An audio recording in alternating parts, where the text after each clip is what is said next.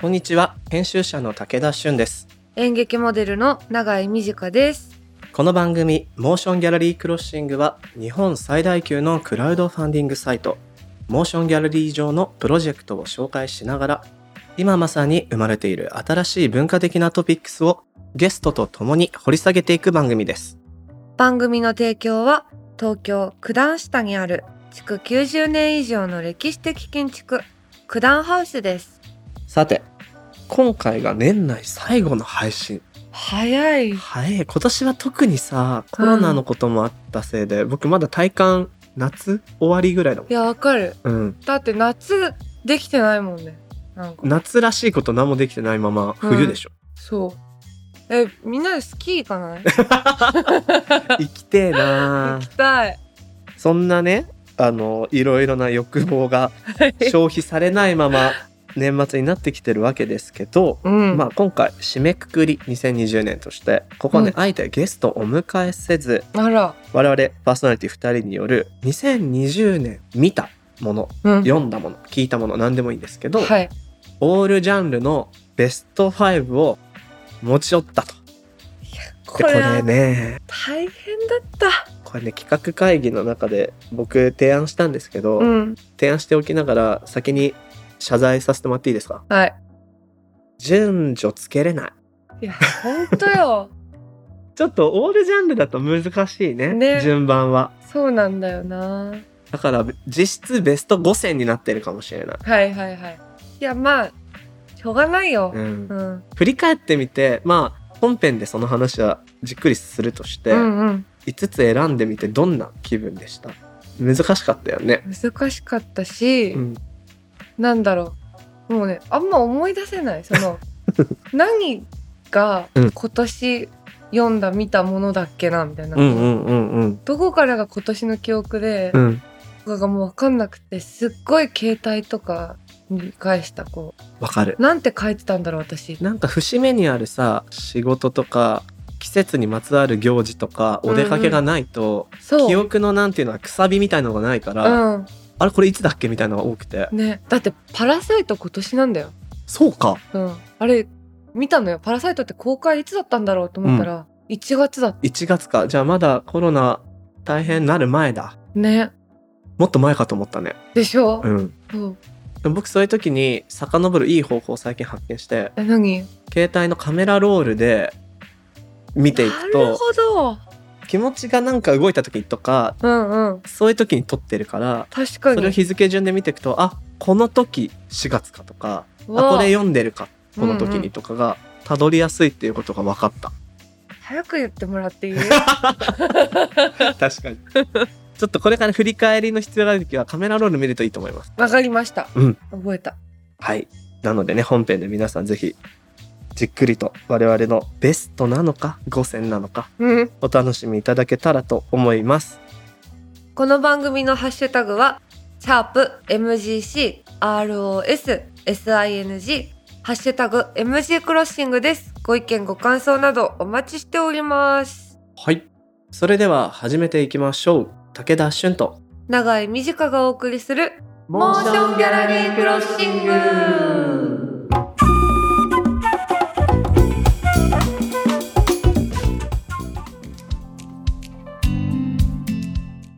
さて今回は僕と永井さんが選んだ2020年オールジャンルのうん。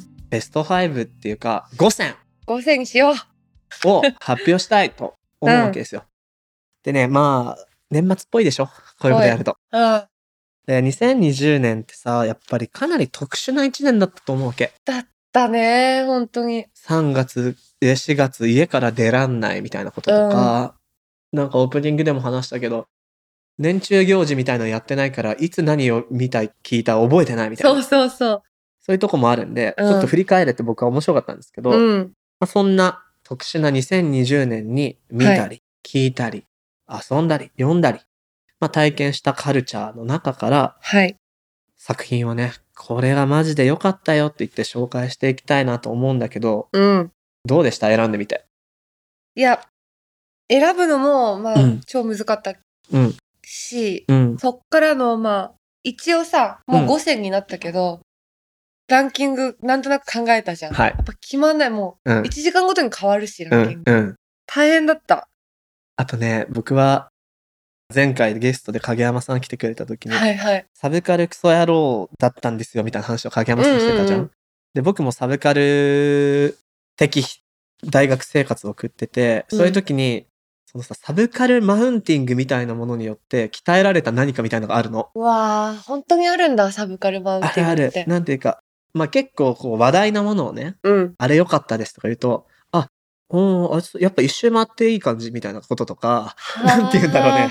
これ見てないと喋っちゃダメみたいな空気を先輩からボコボコされて。こそれに頑張って追いついていくみたいなことをしてたんだけ ど、う、私、今はもうそんな時代じゃないじゃない。うん。そういうのが嫌すぎて、うん20、20歳くらいの時に、友達と飲み屋で、うん。いや、でもやっぱ結局、うんタイタニックがいいよね、みたいな こと。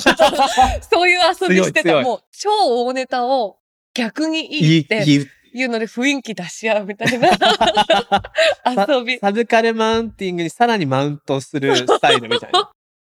そうそう。ただ、もう自分の中で一掃したと思いきや、うんこういう五線はい。すると、なんかね、そのね、種みたいなのがいやーたまにちょっとうずいうて、ずくよ。ちょっと斜めから差し込んだ方がいいんじゃないかとかね、 うんうん、思っちゃったんだけど、うんやっぱり、タイタニックがいいみたいな気持ちで、マジで普通に自分の感情に響いたものっはい。ていうのを、話題とか、規模感とか、うん。流行ってるとか、抜きに脱ぎに。選びました。はい。私も、そんな感じうん。正直に書いた。なるほどね。で、今回、まあ、うん5つ選び合って、合計10作品あるわけですよ。ね。で、これ大体20分から30分ぐらいでしょってなるうと、ん1作品3分とかになるの。無理。全然無理じゃうない、ん。ということで、うん全部を紹介すると収まりきらないので、うん。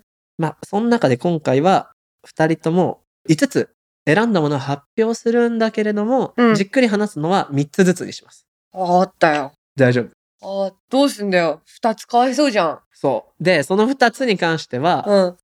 まあ、番組後半で、うんリ。スナーの皆さんにうん。お伝えする方法をなるほどね。考えたんで、うん番組後後半で発表し ます。なんだし。じれったいよね。うん。でもじれったさちょっと今回だけは出していく。オッケー、許違うし。仕方でお伝えするんで、うん。あのー大丈夫。その2つかわいそうなことにはしません。よかった。というわけで、もう早く言えとうん。いう見声たいが。聞こえてくる。うん。うん。リスナーさんからもね。うん。というわけで、ぜひ番組の最後までお聞きいただきたいと思います。はい。では早速、紹介していこう。だからつまりこれは、団体戦みたいな話で、そうだね先方を誰にするかっていう ね。え、待って、じゃあ、最初に発表する、うん最初の二つが、うん今喋っちゃいけないやつそれとも、じゃあ最初の2つうん。は、わ本編で言わないのでしょうか。かった。うん。オッケ OK。じゃあ僕が最初にあげる、本編では紹介しないもの1つ目。ー。はい。近藤明乃さん、英子さんの恋人。ほー、漫聞画でいたすねことある。あ、うん読んでない。読んでない。これね、あ、そあ、れやっち喋ゃっちゃダいメけなないんんだだ。よ。 やべ、漫画なんですけど、うん。えっと、その良さについてはうん。別の機会でお話をしたいと。気になるな。聞きてえな。はい。じゃあ、私も、はい。そっちが、それ漫画だよね。漫画。漫画で来るなら、うん。こっちは本。はい山本隆光さんとうん、吉川博光さお、ん出た。のお二人がうん。書いた、うん。その悩み、エピクテトスならこういうね、古代ローマの大賢人の教えっていうおー、本。いい本ですぞーこれめっちゃ面白かった。このお二人のコンビ、僕めっちゃ好きなの。あ、そうなんうだ。こん。でもね、その本読んでなかった。れ今年出たから。マジか。うん。2020年のね、3月とか。はいはいはいはい。貸すわ。借りるわ。うん。話 して話した い。くそー、なんだこのシステム。ー。なんだこの最シ後もスうテム。次行こう喋りたいから。あ次行こう次行こうん。じゃあ、ここで話さない、もう一つね。はい。あ、どうバランス取ったらええんやろ。あー、難しい。おー、難しい。うんあーでもね、OK。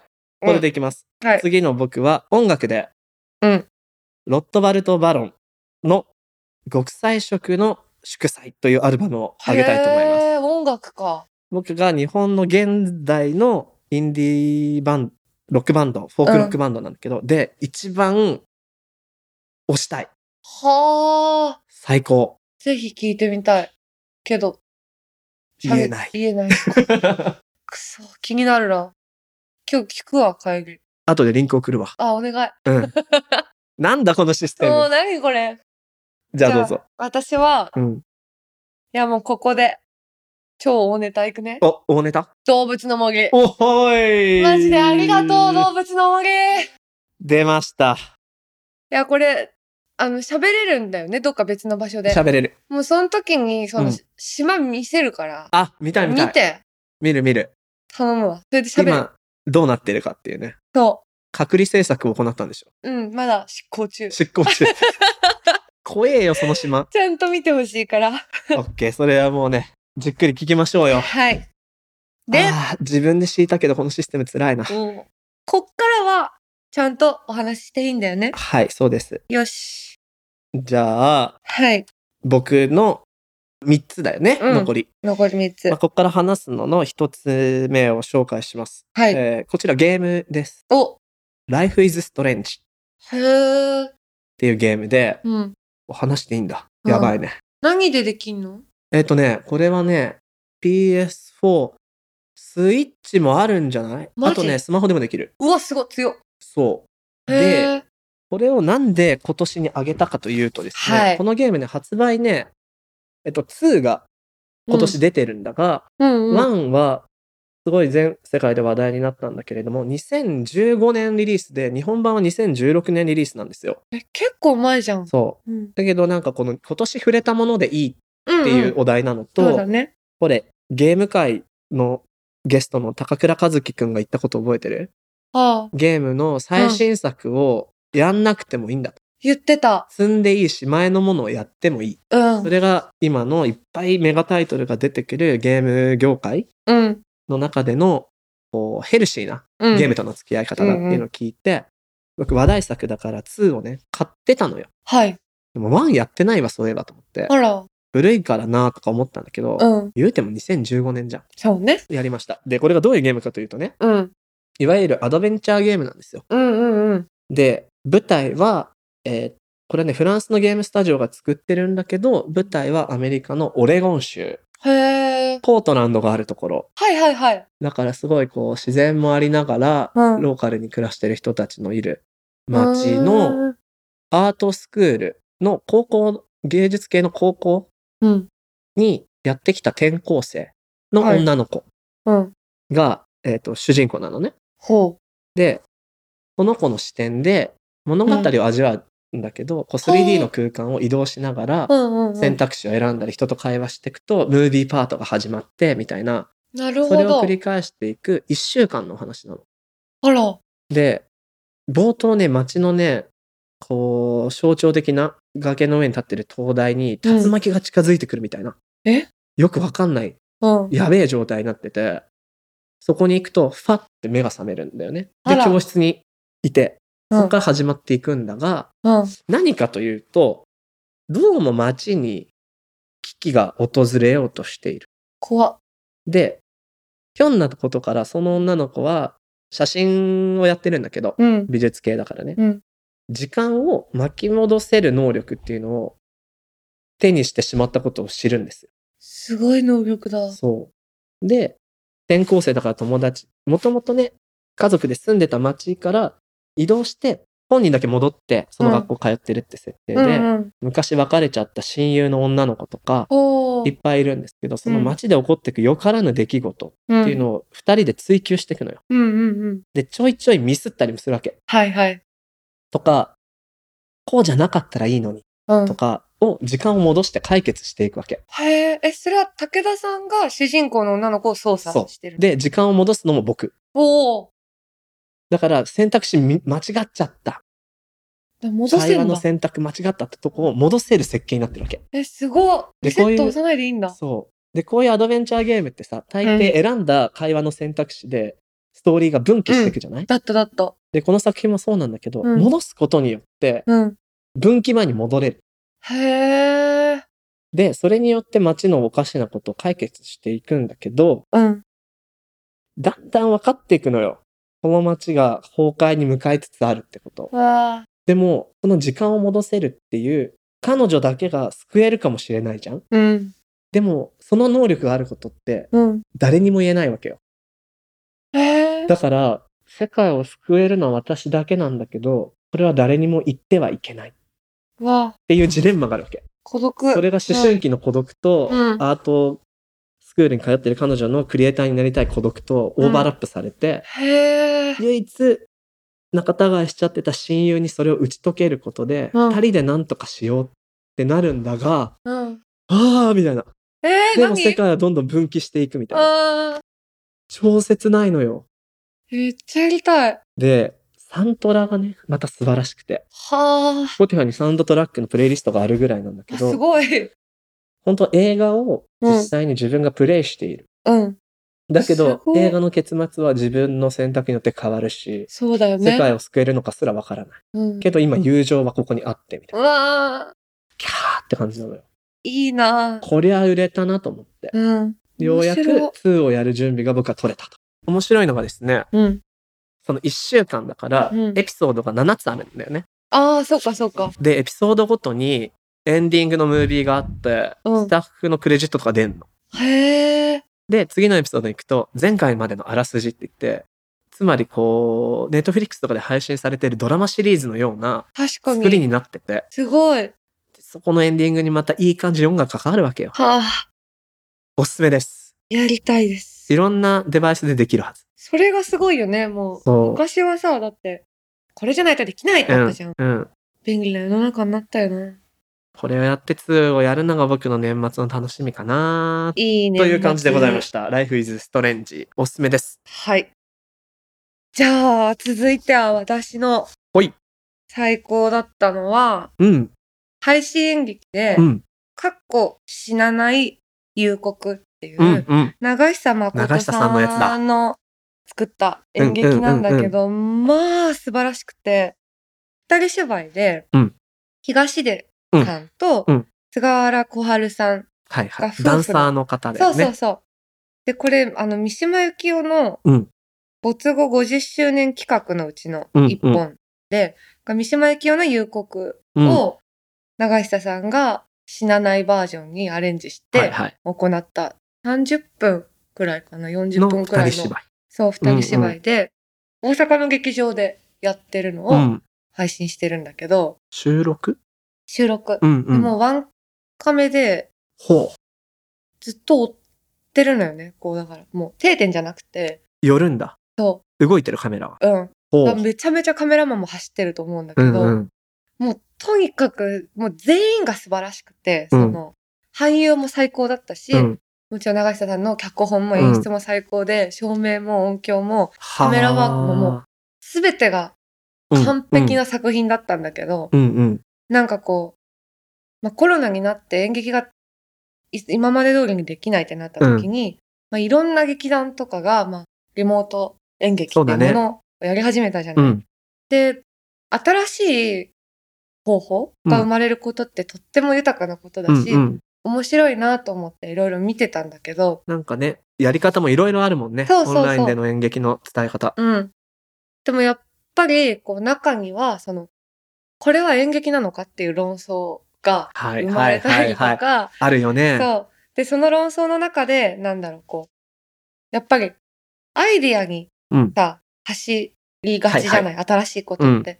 なんかそういう時に、あんまりこう、アイディア勝負みたいになるのは違うんじゃなわいかかっる。ていうギ人も。ミックじゃんみたいになっちゃそううそと、うそ演劇としてはどうなのう。うってん。なるもんね。いたりして、うん。議論が起きることも素晴らしいことだし、うんうん面白く見てたんだけうど、んうん。でもその、別に気持ちは一つのはずというか、みんな演劇が好きで、うん。演劇をやりたくてでもできないけどやるんだっていうことで始まったことなはずなのに、うん。その中でなんかなんとなくちょっと牽制じゃないけど、確かにね。あれどうなのみたいな演劇村同士でのディスり合いみたいなのがそう起 そうそうこってるよね。うん現に。でそれはなんか寂しいし、うん。なんだかなどうなってくんだろうなって思ってた時にまあ、うん見たんだけど、はいはい。もうその全ての議論をもうぶち壊すというかほー。本当にもう熱量がとんでもなかったのね。うん。やっぱりコロナへの怒りとうか、ん。演劇をできなくなったことの怒り、悲しみ、寂しさ、うんうんで、ライブハウスのことが大好きな夫婦の話なんだけど、つまり、えっと、原作の夕刻は、うん226事件前夜うのん陸軍将校と妻みたいなそうそうそう。のを現代にして、でライブハウス好きのそう。夫婦。ライブハウスで知り合った警察官の夫とほう。看護師の妻。ほなのう。面白いなあその見立て。でしょ、うん。で、ライブハウスに行けない。うん。で、でもさ、二人とも仕事は止まらないじゃない、コロナでも。警察確かど官とっちも看ね護師。だかうら。ん。で、もうヘロヘロになってうて、ん。氷結を飲んでうん。頑張って生きてるの よ。で息抜きがもうそれしかないと。そうう。ん。で、そんな中で、その、ライブハウス仲間たちが、まあ、なんだ、本当にきつかったじゃない今もだけど、ライブハウスって、で、もうちょっとクーデターを起こそう、みたいな。ほ俺たちはもうライブをするし、う。うん。ライブハウスでもう閉じこもってうん、デモをやる、はい。なるのよ。で、その東出くん演じる夫は、うん。俺もそっち側だけど、うん俺は警察官で、どうしようってうまいなあ家でこう、うーんってなってると、出動要請がかかるのよ。うん。で、こう、俺は逮捕しなきゃいけない。うん友達たちを。うん。ので、こう追い込まれて、うん。まあ原作通りうん、切腹しようとするんだけど、うんそれを妻が、その2020年の妻は、うん。自決なんてさせないって言って、止めるのよ。もうあー超やばい最高でしやょ妻と見て。やばい。え、まだ見れんのか ななんかどうなね、んだろう一、ね回終わったんだけど、そう延だよね長したんだよね、配信。僕、もうね山下さん、知り合いで、あホストそしうなてのるのを見てて、でもなんかいろいろ流れてっちゃってう、ん見れなかったんだよね。本当に素晴らしくて、なんか、あらゆる問題、この、劇場もライブハウスもだし、あとそういう、なんだろう。だってさ、超やばいじゃん、その、自決すんの見ててっていうプレイっうて。ん。いや、やばいいや、やばい待。てよ。うん。でもそれを、そうやって従う妻っうん。でおかしい私は違うっていう、うんその女性の問題というかさ、うんうん夫婦の問題のこととかも言ってくれててもうねなんか尊かったマジ鮮でやかだね。置き換え方が。そうすごかった、僕、三島の夕刻って彼の短編の中で最も好きなうんうん部類なの。うん描かれてるものに同意するとかじゃなくて、うんこんな痛切な描き方できるんだみたいな。ねえでも今の置き換え方聞いてると、うん、長久さんも鮮やかだね。いやマジで見事だったちょっと見ます。お願い何しかまらす何らかの手段で見た い。あーゾワッとした今の。うん説明うまいね。本当よかった次行こう。次そういう意味では今なんか現代の女性話みたいなの出たから、うんこっちにしようかな。はい。僕の二つ目は、うんまだ本になってない小説なんですけど、ほ大前青さんのう、うん、おあもろい以外いらんねんっていう小説。あそれもなんか聞いたけど読んでないなこれが、あの、話題のさ、川出書房の文芸、文芸毎回重版されてる。すごいよねそれの韓国 SF フェミニズム特集かなっていう号にうんうんうん掲載されたばかりの、今売りの号に載ってるやつなんだけど、うんこの大前さんっていうのはね、えーっと、長井さんと同世代ぐらいの男性なのよ。はあ、そうなんだ。そう。でも、なんていうか、すごくこう、男子的なカルチャーに対して、これまで違和感を感じたりっていうことをインタビューで話されていて、おーそんな時に彼がオファーを受けて、笑いと差別みたいなテーマでオファーを受けてうん書いた長編へえ。なんだけ、ど、どういうお話かっていうと、うん、お笑いのテーマなんですよ。うん、で、冒頭にね、うんこ。れはお笑い漫才コンビ、ババリッチ・バルコニーが解散するまでのお話って書いてあって、へえ。まず、ババリッチ・バルコニーってって思うじゃ ん。そうだね。まあ、その結成された時の理由、名前の理由とかもうんうん後々出てくるんだけど、うん回想的に、うん。語り手の回想で始まるんですよ。はいはい。で、語り手は高校生の時のことを振り返って、うん。いつも6月になると、うん鬱っぽくなって、家から出てこなくなる友達はいはい。を迎えに行くうん。で、お母さんからいい友達ねって言われながらうん。過ごしているっていう主人公で、うん。で、そこにはなんかこう親友の友情関係があるのね。だけど、一方でその6月打つみたいになっちゃう子は、うん。学校の中でのこうお笑いでうん、盛り上げる陽キャの立場ではあでもう何言っても笑わせられるんだけど、うんそれが人をちょっと落とすようないじり笑いなんだよね。なるほどうん、でそこにと本当のこいつの繊細さとか知ってるのは俺なんだけどうんこいつは学校では人をいじり倒して笑いを取っちゃうみたいな。うんその中でからお笑い2人で漫才やろうやっうんていうところが始まる小説でうん、もう面白そう学祭で2人で漫才やろうやって言われる時に、うん嬉しいわけよ親友から言われるから、こいつの弱さって俺しか知らないしはいはいだけどそいつって人をいじり倒して、うんその笑いにはついていけないみたいはなから始まっていき、あうんまあ、結局その2人でコンビを組まないみたいになっていく、うん別の転校生とババリッチ・バルコニーっていうのを組むんですよね。あそうなんだそうでそこでの男子3人のうんホモソーシャルの中にある友情のバランスの難しさあやっぱ男の子も三人組むずいんだむずいと思そっかう。でクラスでの立場うんみたいなのが描かれていって最終的にそこそこ売れていくのそのあババリッチ・バルコニーうんうん卒業した後もやってうね。んうんだけどひょんなことで、うんうん女性芸人をうんひな壇番組とかでセクハラ的いじりをしちゃってああプチ炎上したりするわけです。うんうんその時にあいつがああなってしまっているのをうんあいつのああいう笑いを僕がコンビを組んでたら止めれたんじゃないかってことに主人公はずーっとうじうじ考え出すのよ。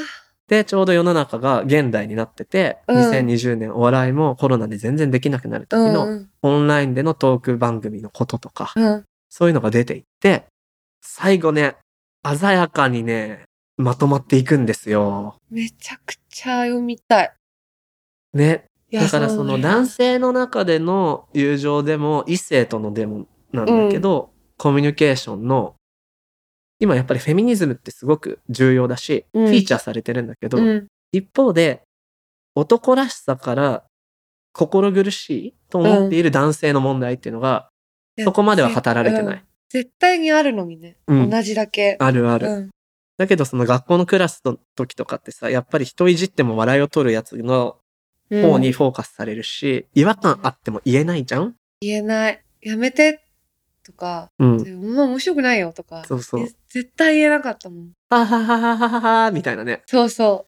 で終わっちゃうんだよね。その辺のジレンマをすごく青春群像劇として苦いものも美しいものもかけてて、うへえはーって思った。素晴らしいうな、ん読みたいこれはね、あの本に絶対なると思うんで、うんうん本になったら読んでいただきたいですし、まだ文芸が手に入る人は、うんうんぜひ読んでみてもらいたいです。特に男性に。そうだうねん。っうん、て感じでした。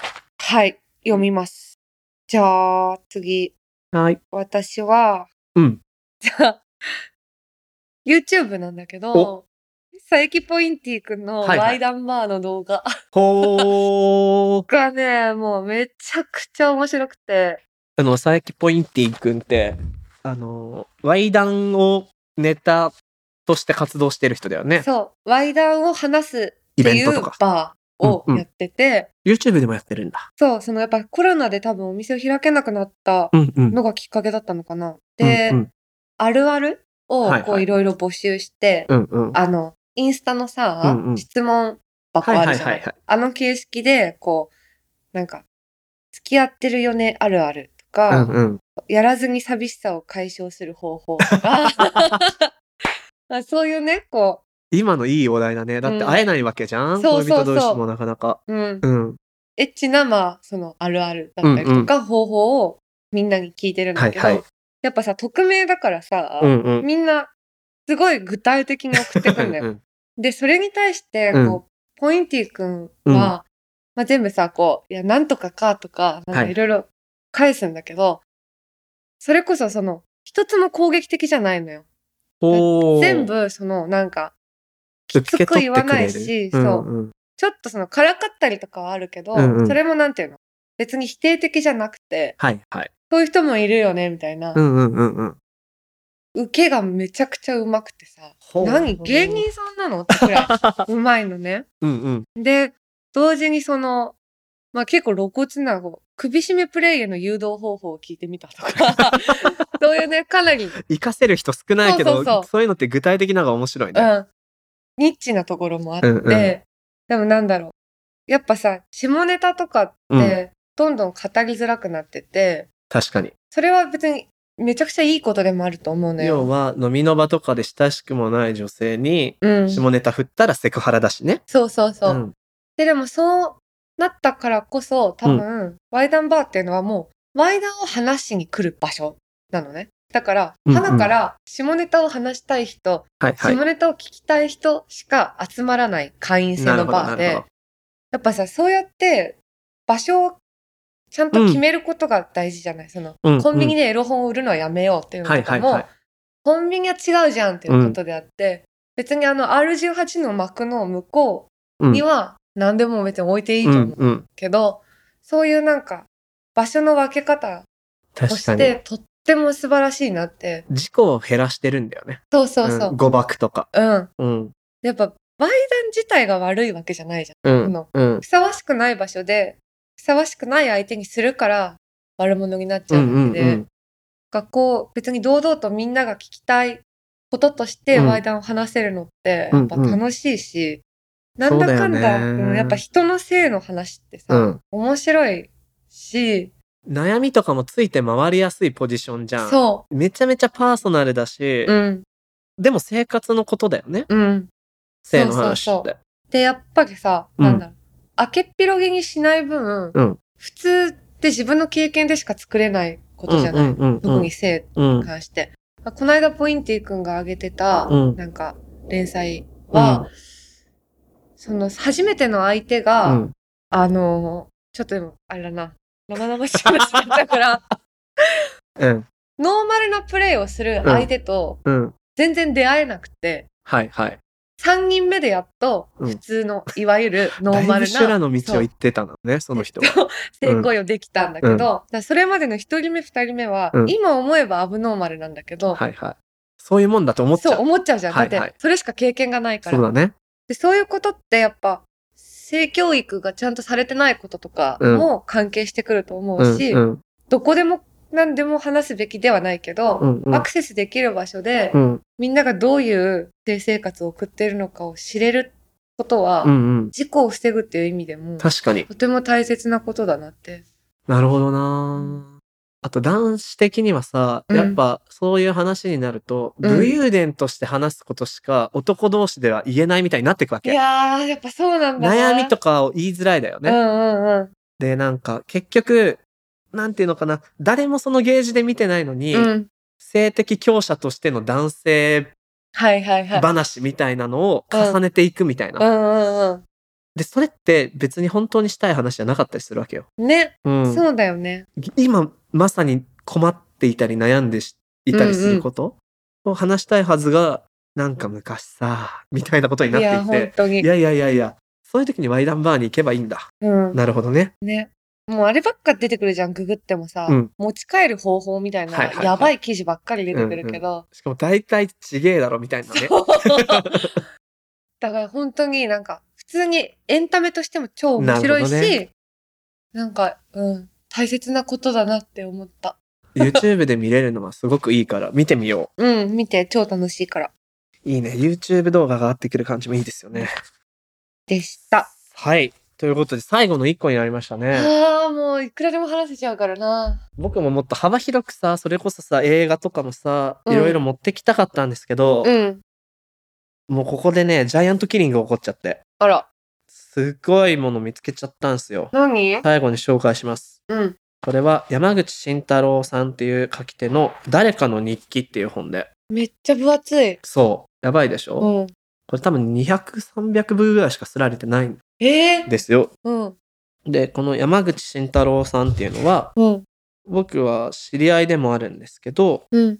もともとはね、ファイヤーダンス失敗っていうラジオネームで、ハガキ職人をしてた人で、はあ。で、あの、小説を書いたりしてるんですね。うん、まだ出版はされてないけど。うん。で、ほら、あの、俳優の前原くん、ああ、前原前君。原瑞水希木く君。んが出演してるアボカドの硬さって映画が最近かかってるじゃはないいですか。はいはあい。れの脚本を書いてる人。あ、そうなんだ。そう。前原君の失恋をそうそう、脚脚本に本して化くれしたた。人。そう。で、彼は、あの、僕の知り合いの人がやっている、うん本を読むために特化した飲食店、ふずくえって、うんうん初台にもあるうん。ところの、でも働いているっていうことで、もともとね、知ってはいたんです。そうなんだ。で、そんな山口くんが、去年、2019年、ノートでうん始めた個人的な連載があって、うん誰かの日記っていう名前で、うん。毎日架空の人物になって、日記を書くっていうプロジェクトをやってたの。面白い。でそれはちょこちょこ見てたんだけど、それは本になったのね。へえ。で、まあまずそのプロジェクトだけで面白いじゃない。うん。で、読んでいくとすごいのがね、うん。毎日違う人になってるわけ。うん。男性の時もあれば、女性の時もあるし、うん。なんか幼小学生かな、へえ。みたいいな時にもあるし、な。うんうん。で日記だから説明されないわけよ。そうだよね。その人が自分のために書いてるから。うんで、なんだっけな、例えばよ、今パッと開いたとこだと、昨日、源兵衛がいなくなったって書いてあるの。なんだわ夜まで探したけど、もう疲れたみたいな。で、源兵衛が何なのか分かんねえのよ。かんない。で、でもなんか、動物ってことが分かってくるわけ。うんうんで、別パートの別の日付に、うん。うん。その源兵衛とおぼしき猫かな、を見た人の話とか出てきて、面白い。読んでいくと、あれこの人たち全員何かしら関係し合ってるうんうん。で、それがだんだん読んでいくことに、断片で書かれたものがうん。別の人の視点で、それが何だったかが見えてきたりとか、なんだったすら、ごいあ、あそことあそこ知り合いってことかとか、うん。図には僕書いてないけど、なんかだんだん図にできそうなのよね。すごい。で、一つの群像劇みたいになっているっぽくて、でもこれ天才じゃん。大事にちょっとずつ読んでるからまだ僕もわからないんだうわ。んうん。で、この読書体験はしたことないなと思って。確かに。で考えると翻って僕も日記をノートで書いているんだけれどうも、んうん。日記って小説の断片なんだなお話の断片になりうるんだなと思った時に確かに。書きたいって思ったんですよ。うんうんうん。でなんだろう本がなかなか僕書くのが進まないっていうこともあるんだけどうん。このね何よりこう人に文章を書かせたくなる文章はって本当に。に素晴らしいものだなと思って。確かに。そういう意味では、その仕組みも、うん山口くんも最初からね、どこまでを図にして書いてたかはわかんないし、うんなんなら全くしてなかった可能性すらある。うん。書いていくうちに関係させたくなっちゃったかもしれないし、って考えながら読んでいくと、人間の生活ってめちゃくちゃいいなーって思って、すごいね。びっくりしちゃった。うん。めっちゃ面白い。これはなんかね、全部活版なんだけど、うん、一つ一つが窓なんだって。はあ、素敵な本だな。そう。で、これは別に書店に並んでるものでもないし、う。うん。ウェブと付机のお店では買えるんだけど、うん。そんなところから、要はだから規模に全然関係ないんだって思ったの。うん自分がいいなと思うものは尊いし、それ確かがに。大きく売れたものじゃないことの豊かさとかうん。を感じさせてもらって、勇気をめちゃくちゃもらった。顔、すっごい面白そ後う。でちらっと見てみて。見たい。本当日記だから。すごい。誰々と飯食ったみたいなとか書いてあって。はあその誰々が別のとこで出てきたりするんだようね。んうん。もう面白いそな。れだけでね、。生活って感じ。確かに。というね、びっくりするような本でした。素晴らしいです。うはん。あ、いいな。永井さん、ラストですわ。ラスト。ラストは、うんネットフリックスにあるおドラマで、はい。ライアン・マーフィーっていう監督が撮った、うんハリウッドっていうね、うんうん、うん。全7話か8話くらいのドラマなんだけど、うんライアン・マーフィーのことがもともと好きで、うんはグリーとかあ、そうか、グリーそうか。アメリカンホラーストーリーを撮ってる監督で、まあグリーがもともとすごい好きなのねね。、高校の時、そうそう。流行ってたんでしょうんうん。まあグリーの時から、その、同性愛のこととうか、ん。まあ人種のこととかを、この学園ドラマ、ミュージカルの中にうまく織り交ぜ てはいはい。描いてたんだけど、うんこのハリウッドもまあ同じような手法というか、同じような手法ではないか。群像劇みたいうん。な。うん。 50年代のアメリカ、第二次世界大戦が終わったばかりのハリウッドが舞台で、まさにさ、アメリカが豊かになっていったのが50年代で、うんうんハリウッドもその時期に盛り上がっていったっていう時代だよね。だから夢見る若者が、うんまあ、全国からさ、西海岸に来る。そう、ハリウッドに集まってくるんだけど、まあ当時まだ、その、黒人うんうのん存在っていうのがさ、ちゃんとうん尊重されてなかそうっだたねから、映画俳優ってのは基本的に白人だし、はいはい監督も脚本も白人、うん白人のものだもんな文化として映画は。っていう段階はいはのい中で、俳優志望の白人の男の子2人と、うん脚本家志望の黒人の男の子1人、監督志望の、本当はお母さんがアジア系なんだけど、うんそれを隠して白人として活動してうんる男の子、うんとそのガールフレンドの女優志望の黒人の女の子。ほー基本的にこの5人のお話。うんうんうんで、この白人の俳優の男の子のうちの一人は、あの、同性愛者なのね。で、もう凝縮されてるねそう。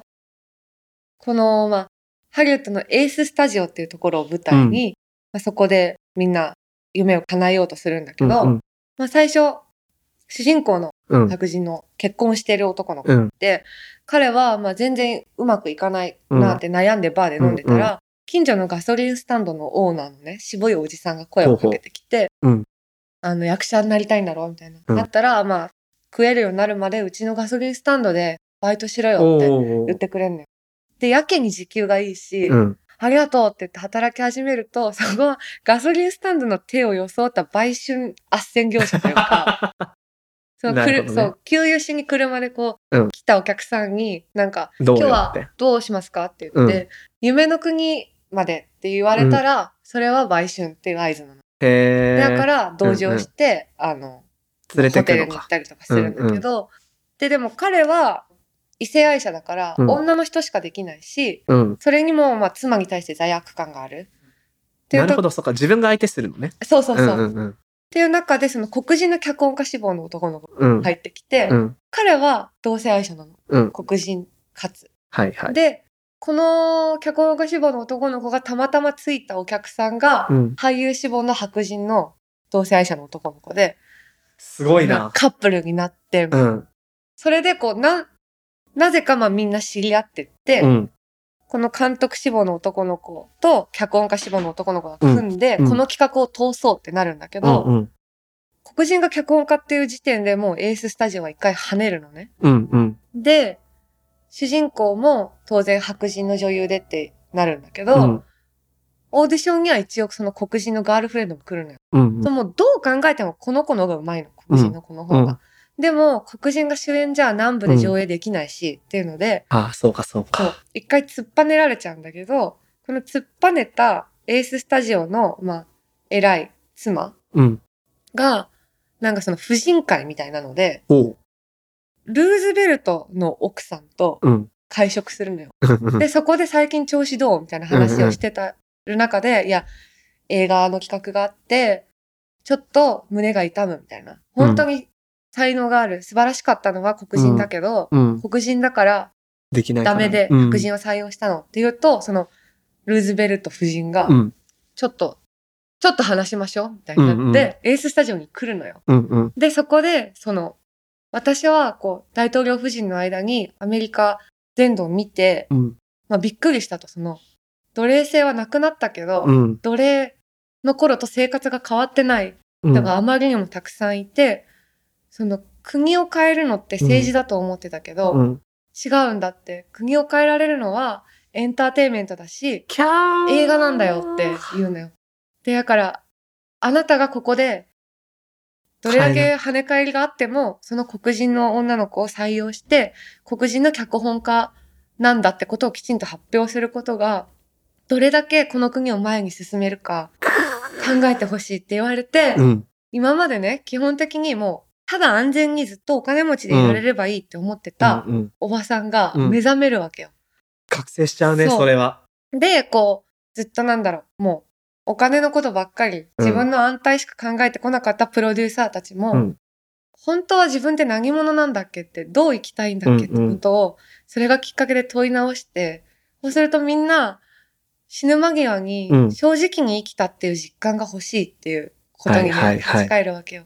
で、自分の人生は良い人生で善行をきちんとできたってうんうん思うためには絶対にこの映画を成功させる必要がある。うんていうのでみんながこう人種とか性別とか性的指向を全部乗り越えて一つの映画を作っていくっていう。最高だもうね。ね、本当に素晴らしくて。今ちょっとラジオドラマっぽかったもんね。本奈々さん説明。当多分音声で聞いたらみんななんかいろいろ思い浮かべながら聞きそう。でも、あらゆる問題がこう練り込まれてるから、うんうんうん今の説明の倍くらいの要素があるんだけど、またさ、この映画っていうものは集団制作における表現じゃん、うん、そこのあり方をうまくシナリオに使ってるよね。そう、うん。すごかったし、なんだろう。やっぱり、その、コロナでさ、うん。考える時間がとっても増えたじゃない、うん。で、まあ気分が落ち込んじゃうから、ただ明るく楽しい、なんかイエーイみたいな映画見たいとか、みたいな気持ちにもなったけど、うんなんかそれも物足りないよ見れね。ないっていうかん。なんかちゃんと意義のあることをしたいわかる。でうんうん、すごく思うようになった、うん自分自身がこの1年で、うん。だからただお金を稼ぎくとか、うんなんかただ対策に出るとか、うんうんじゃなくてこの作品が世界にとってどういう影響を与えられるんだろうってことをちゃんと考えたいし、うんうん。そういう映画制作がうん、うん。日本でもきちんと増えたらいいなってそうだね。思う。いやー、素晴らしい。ちょっと辛くなる正直。うんうん。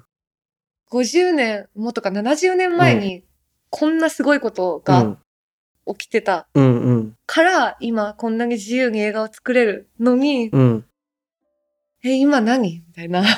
一方で今また分断みたいなことがね、そう起こってきているから、うん。でもなんかその映画がね、人を変えるうん。とか、まあ、あらゆる作品ってそうじゃない。見た人のアクションをいい風にうん。変える可能性がある。うん。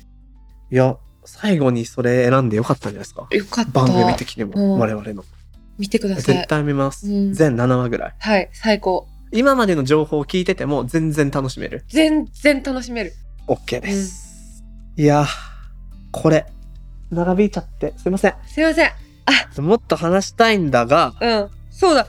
どういうことだったの言ってたね。残り2。つね。そう。最初に話したさ。これはうね、ん。エンディングでお伝えします。なんだよ というわけで、ここまで皆さんありがとうございました。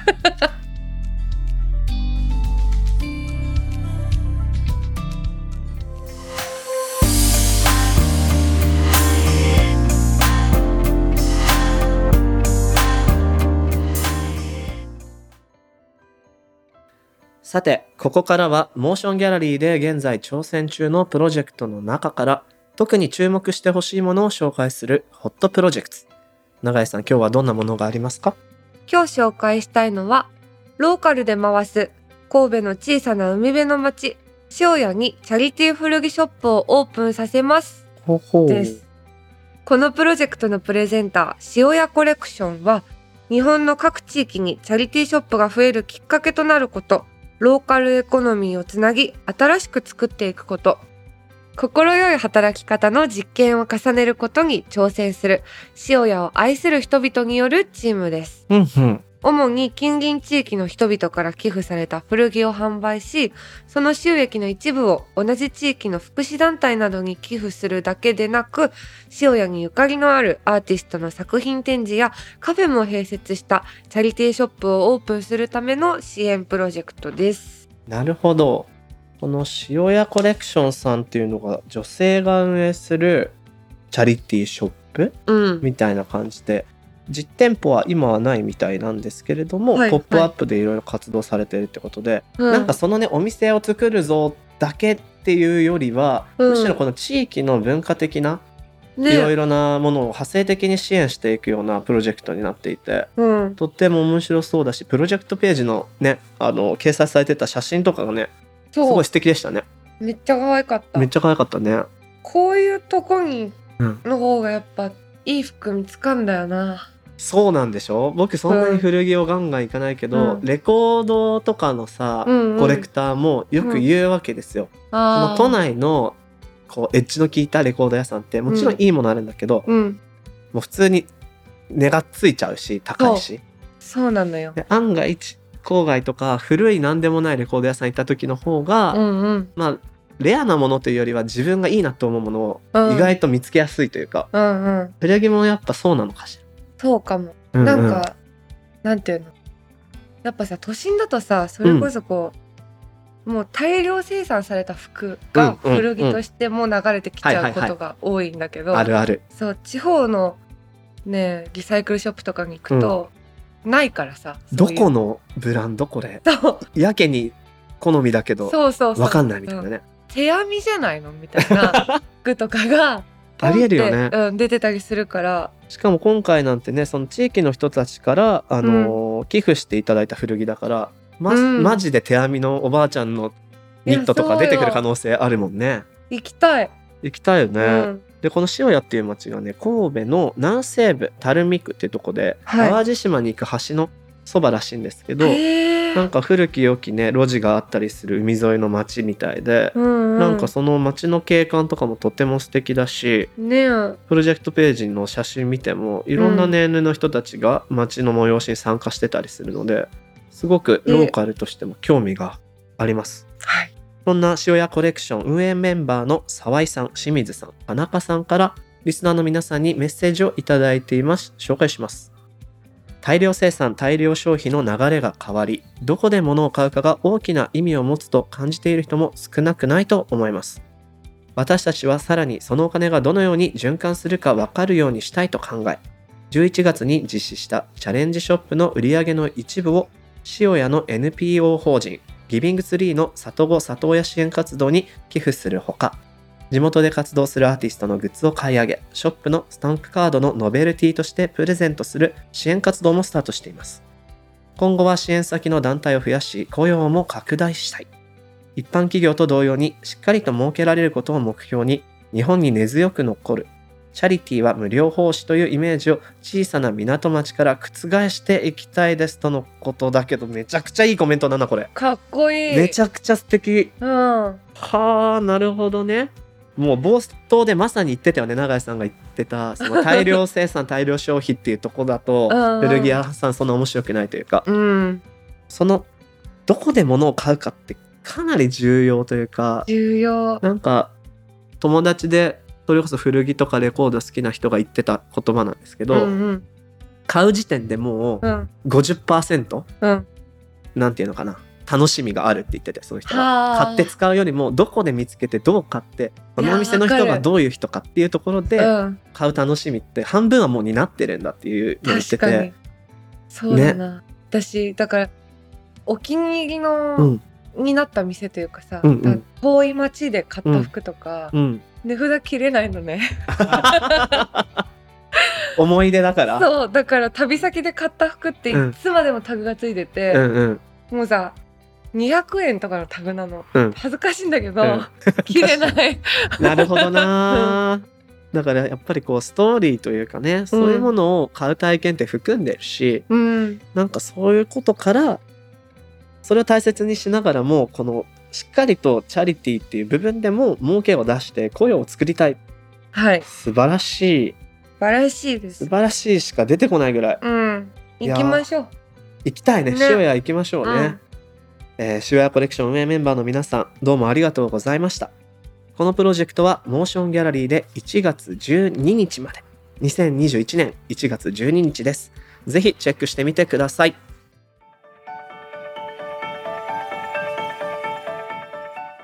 さて2020年最後のモーションギャラリークロッシングエンディングのお時間となりましたはい。お疲れ様でした、ねーでねうん。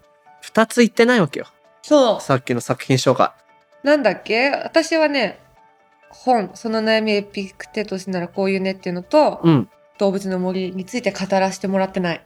はい僕は英子さんの恋人っつう漫画とうん。ロットバルト・バロンっていうバンドのアルバムについて語らせてもらってないどうすんのどうすんだっけ永井さん発表してくださいはい。さっき教えた通り実は、おすモーションギャラリークロッシング、番組初のインスタライブを開催しまイすエーイメディア横断していこうぜ、ねっていうことでねやっぱり3つずつ喋ったじゃない、ーうん。時間大幅に超過したんですよ超過したそれですらうん、一つずつでもギリギリだったと思うよ確かうん、一つで良かったのかもしれない。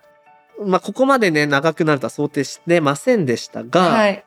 まあ、しかし、どっちみち無理だろうなということで、残り2つね、うん。は別の場所で発表しようとはい。いうことを話してましたけれども、うん。インスタライブにしようかなと。いいじゃおしゃべりできんじゃん。やりやすいじゃん。ん。ね。